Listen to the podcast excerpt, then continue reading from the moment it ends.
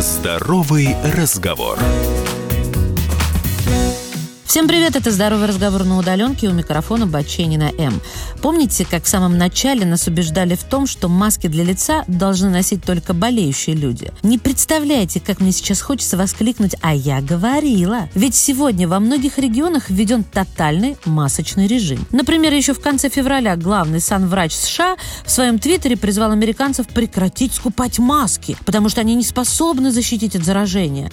И их не хватает тем, кому они действительно нужны. А в начале апреля американские центры по контролю и профилактике заболеваний выпустили новые рекомендации на этот счет. Посоветовали американцам самостоятельно шить тканевые маски, из чего придется, и носить их в общественных местах, чтобы защитить окружающих от заражения в случае, если вы бессимптомный носитель. Специалисты высказываются, что маска может дать своему носителю ложное чувство безопасности, и он начинает пренебрегать другими мерами предосторожности. Или же в случае оседания вирусных частиц на поверхности маски, носящий ее человек может заразиться потрогав потрогав ее, а потом дотронувшись до лица. Послушайте, мы не идиоты. Просто оставьте нам выбор и завезите маски в аптеки и магазины, в конце концов.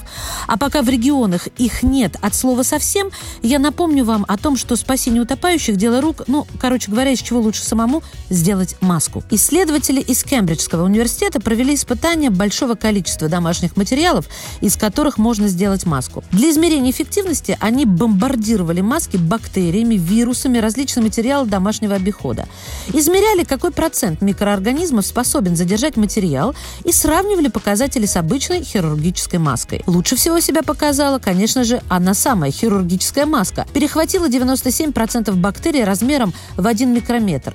Однако практически все материалы сумели отфильтровать не менее 50% частиц. Но размер вируса в 10 раз меньше бактерии. Поэтому ученые взяли частицы бактериофагов МС2, которые в 5 раз меньше коронавируса. В итоге в среднем среднем самодельные маски останавливали всего на 7% меньше вирусных частиц, чем бактериальных кроме теплого шарфа. А если брать двухслойные, ну, в целом удвоение слоев помогло немного.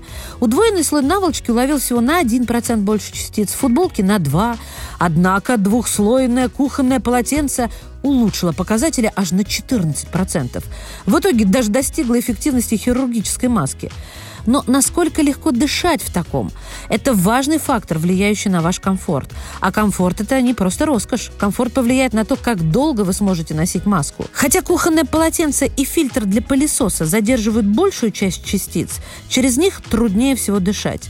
Через два слоя кухонного полотенца дышать более чем в два раза труднее, чем через хирургическую маску.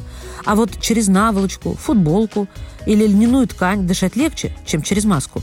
Итог. Данные испытания говорят о том, что лучший выбор для самодельной маски – это хлопковые футболки, наволочки и другие хлопковые материалы. Они отфильтровывают порядка 50% частиц размером 0,2 микрометра, что примерно соответствует размеру коронавируса. Также через них легче дышать, чем через хирургические маски, благодаря чему их комфортнее носить. Удвоение слоя материала самодельной маски очень ненамного повышает степень фильтрации, но сильно затрудняет дыхание через нее. Берегите себя. Здоровый разговор.